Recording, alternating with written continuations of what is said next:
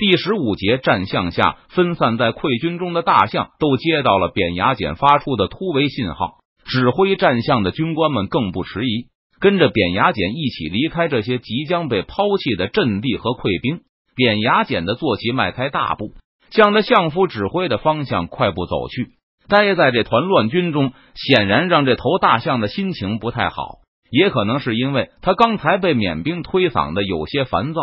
得到命令后。这头大象就义无反顾的离开这个嘈杂的地方，被撞倒的人发出刺耳的绝望尖叫，徒劳的伸出双手想保护自己。不过，这种本能的动作没有丝毫的意义。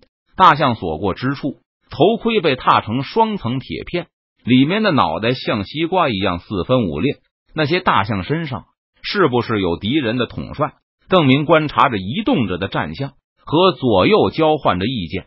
好像是有人在指挥一个三堵墙卫士答道，和狄三喜以及巩昌王府的侍卫一样。邓明早就无法辨别哪个是重要的目标，他既不认识缅甸贵戚的甲胄和标示，也无法靠临阵询问俘虏来获得第一手的情报。刚才三堵墙一直在反复驱赶缅甸的溃兵，让他们聚成越来越挤的一团。至于那些屹立其中的象兵。邓明本来打算等后续部队过河以后，让步兵中的弓箭手来对付。反正那些大象一直站着不动，就让弓箭手上去发射火箭好了，看看大象到底能坚持多久。刚才巩昌王的王府侍卫赶到了三十几个，他们没有像三堵墙这样反复绕圈跑，马力保持的还不错，就接替了一部分驱赶缅甸军队的工作，让三堵墙的人能够分出一半来休息。邓明让第二排的人先休息，自己带着第一排和赶来增援的白文选所部，又围着缅军跑了几圈。现在刚刚被后排骑兵接替下来，正在邓明和卫士议论的时候，背后又赶来一队人马，五十来个身披红斗篷的明军骑士，为首者正是建昌战将狄三喜。狄将军的手下呢？邓明见人数不对，就关切的问道：“还有一半在追赶溃敌。”狄三喜飞快的答道：“他的损失不大，就是砍溃兵砍的手脚发软。见到缅甸左翼的部队已经失去斗志，开始缓缓向西边撤退后，狄三喜就留下了一半骑兵和其余的巩昌王府侍卫继续监视，确保这些缅兵会老实的离开战场。中央的战事才结束吗？”郑明又追问了一声，他觉得狄三喜来的有些晚。本来他还以为在佯攻的时候，狄三喜就差不多该发起侧后袭击了。狄三喜停顿了一下，脸上微微露出些愧色，迷路了。严格说起来，当然不是迷路。狄三喜在第一次突击后就失去了目标，他追赶着每一个被他怀疑为敌军高官的目标，但最后发现都不是。虽然砍了不少人，但狄三喜没有能够网到大鱼，还为此耽搁了不少时间。我也一样。听狄三喜解释后，邓明同情的说道：“我根本认不出谁才是大将，尤其是他们溃败以后，更没办法辨认。”看了一会儿战场后，狄三喜饶有兴趣的评价道：“邓帅的骑兵练得很好，就是好看罢了。”邓明谦虚的说道：“嗯，但这气势一下子就上来了，用来驱赶步兵很好用啊。”狄三喜不知道强势骑兵的威力，而且就算邓明把战术倾囊相授。建昌兵也未必就肯信。虽然西营的官兵承认邓明打仗不错，但他们骄傲的认为自己也有不少绝技，并不在三堵墙之下。现在邓明既然谦虚的表示这套战法没有什么，狄三喜反倒能比较公正的看待他，起码认定这种战术能够强化恐吓溃兵的效果。突围的大象加剧了溃兵的混乱，缅甸士兵拼命的躲闪大象的步伐。就好像是在躲闪明军的骑兵一样。此时被赶到江边的缅甸军队已经挤得再也没有多少空隙了。江岸边的一部分人已经被挤到了水里。大象闯出一条路的时候，把更多的人推下了丽江。那些勉强还能在浅水区保持平衡的人，一下子被推进了更深的水中。除了被丽江卷走的人外，还有人失足后就再也没能爬起。这些人是缅人的将官吗？狄三喜指着那些突围的大象，产生了和邓明一样的想法。很有可能，我们就跟着这些大象走吧。又有一些明军已经完成登陆，近千名明军步兵正在赶来战场的路上。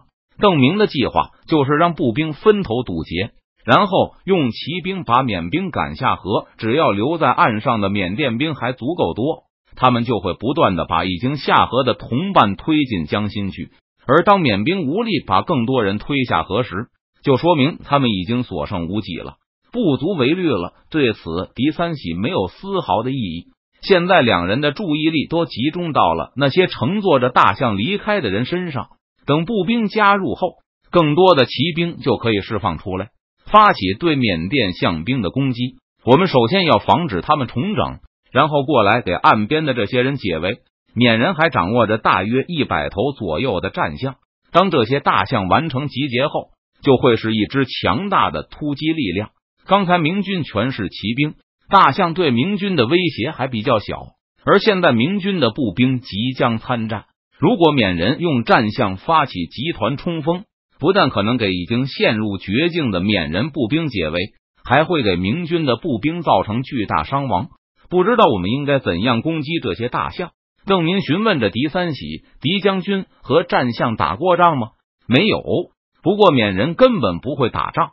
狄三喜冷冷的评价道：“他看到很多缅人在逃跑时还穿着盔甲。”很多缅甸官兵被赶下河的时候，也没有及时脱去沉重的甲胄，一旦滑倒在水中，就很难重新站起来，可能被齐腰深的河水夺去性命。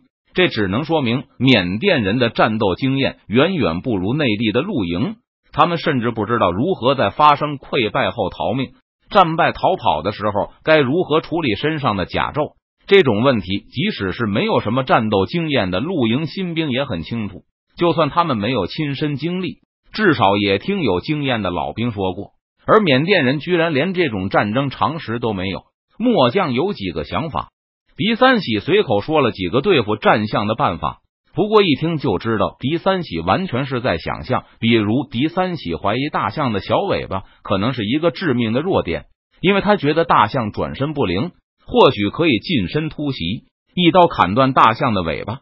如果上面有血管的话。狄三喜猜测可以让大象流血而死。除此以外，狄三喜还有几个类似的异想天开的思路。唯一让邓明觉得还算靠谱的，就是围着大象射箭，把上面的象夫射下来。可是坐在大象上面的人有火铳吧？邓明指着一头远处的大象说道：“刚才我们靠近的时候，大象上有人朝我们放火铳，不过没有打到人。如果靠近了，朝他们射箭。”应该打不过他们的火铳。骑手在颠簸的马背上射箭的距离很短，骑手要想准确的射中大象背上的人，估计要贴近到十米以内。在这么近的距离上，一边要瞄准敌人，一边要防止大象突然转向冲过来，还要防备对方的火铳。怎么看都是高难度的动作。他们骑在大象背上颠簸的不厉害吗？狄三喜有些不甘心的反问道：“就算颠簸。”也肯定比马背上稳当吧？邓明答道。狄三喜盯着大象看了一会儿，面有不甘的点点头。大象走的比马慢得多，而且脊背宽阔，看起来像骑兵和马骑兵比骑射，不太可能输给马骑兵。最好的侦察就是进攻。见商量不出什么好办法来，邓明就决定发起一轮试探性的进攻，就算不成功。也能阻止对方给缅军步兵解围。我先上，狄将军给我压阵。听说大象怕火，怕得厉害。邓明让骑士们每人带上一根火把，然后向着战象而去。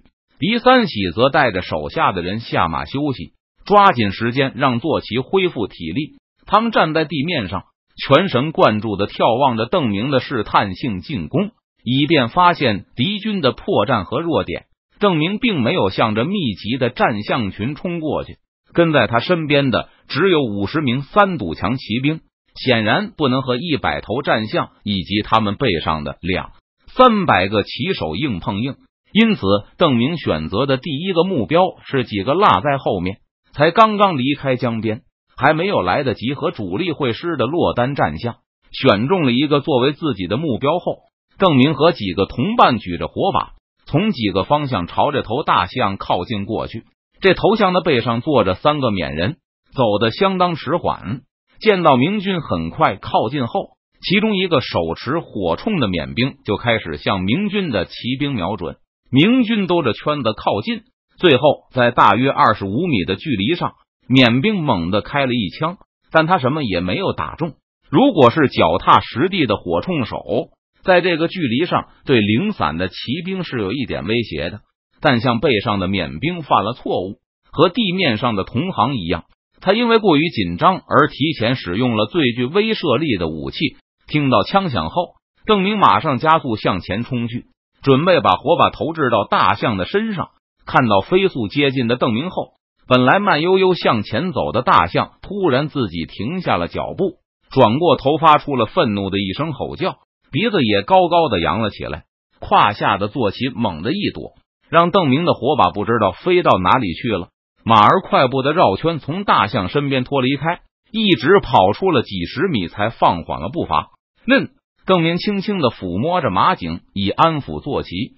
他能感受到马儿对大象的恐惧。刚才大象发出吼叫时，他感到自己的坐骑好像剧烈的站立了一下。这可怎么办？邓明发现麻烦还不小。